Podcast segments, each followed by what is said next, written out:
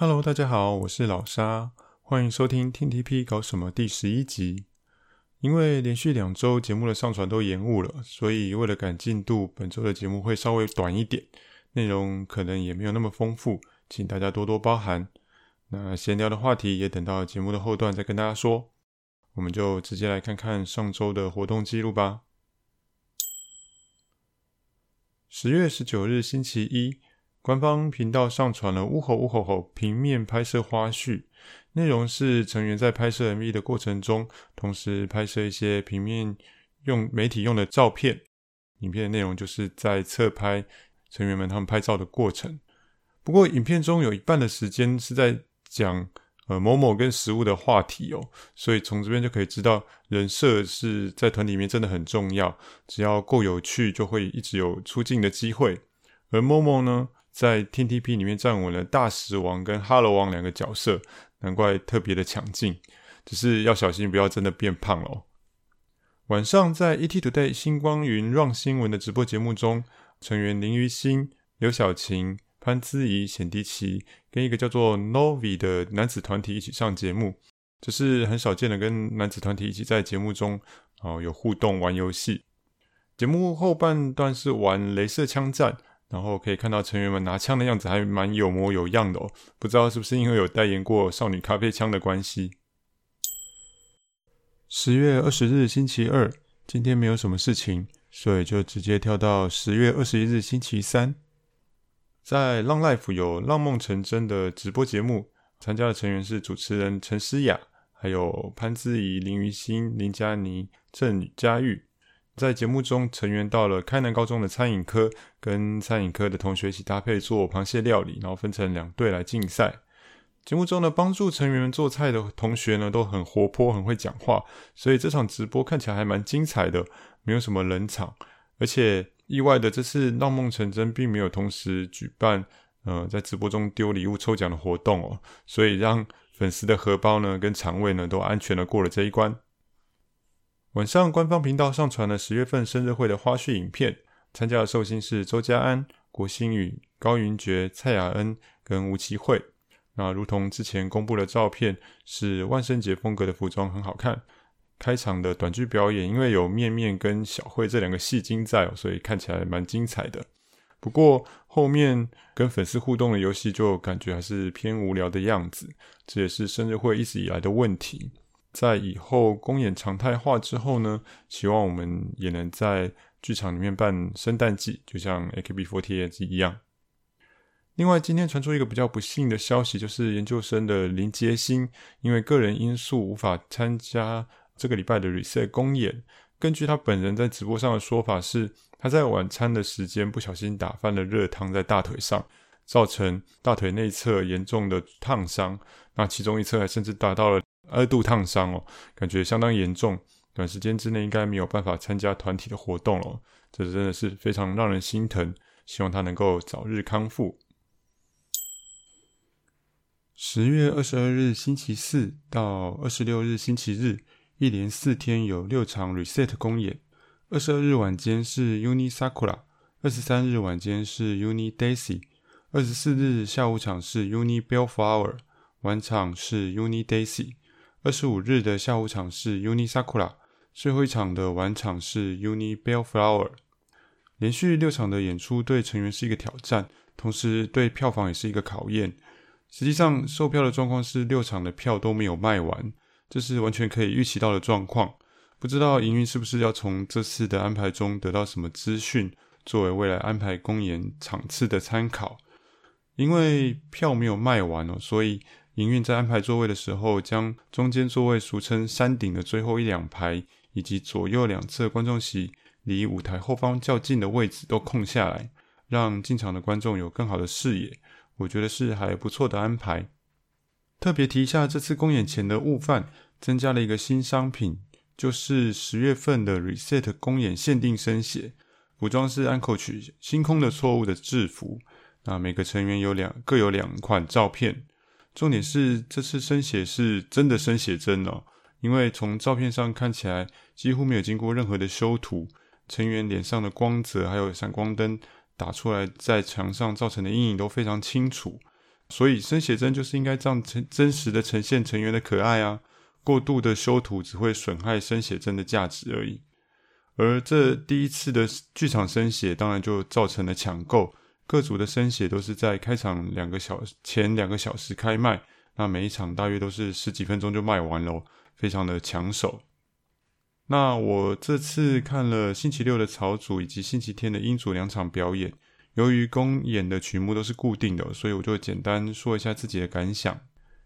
MC 的部分，这次在公演前给观众填写的问卷当中，有个选项是帮忙提供公演中谈话环节的话题。我觉得这个题目对演出有很大的帮助。这两场 MC 都比首演大有进步，那选择的话题也是比之前的有趣，而且成员的表现也比较好。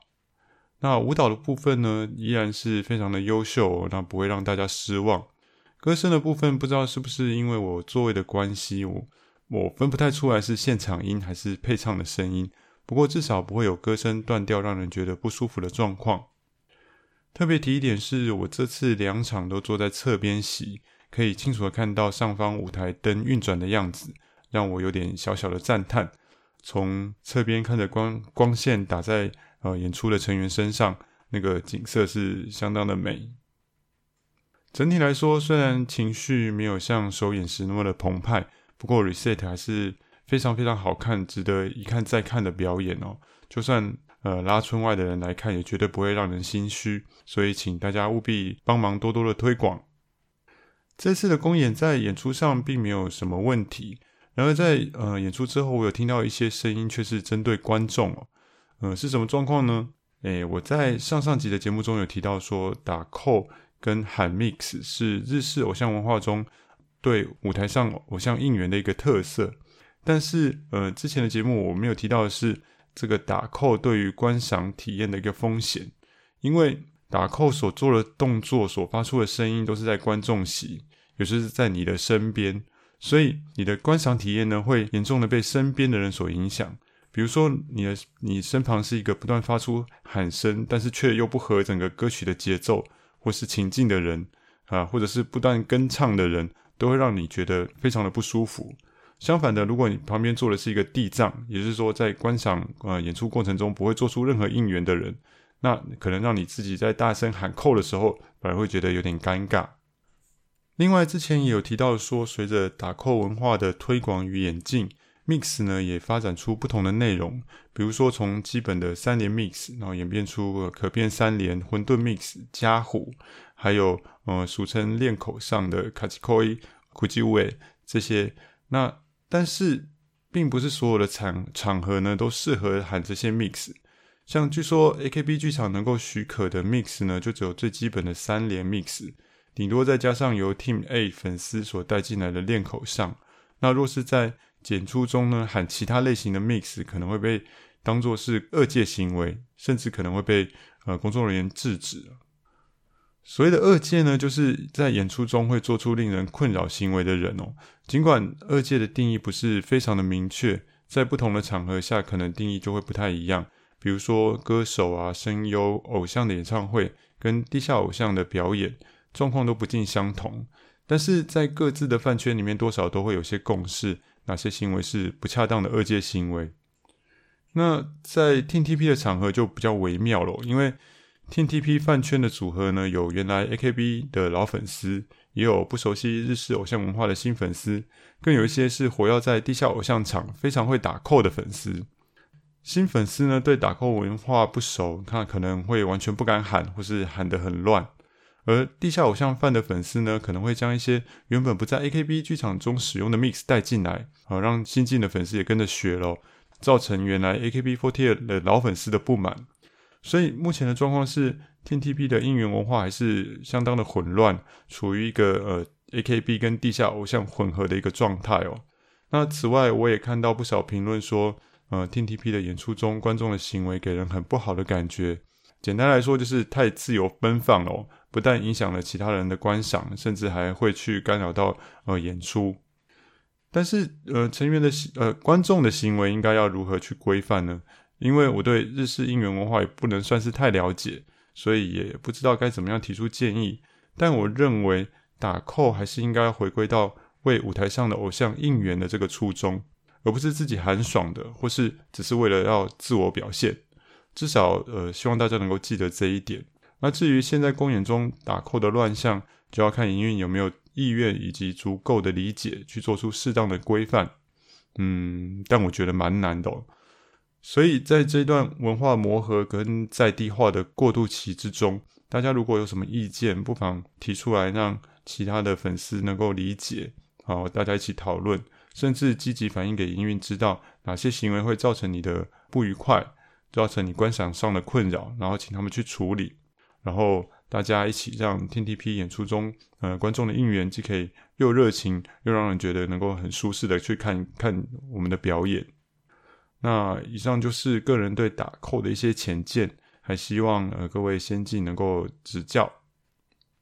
另外补充一件事情，就是在十月二十四日晚间，还有 DD52 的初星演唱会，初是初次的初，那星是天上星星的星，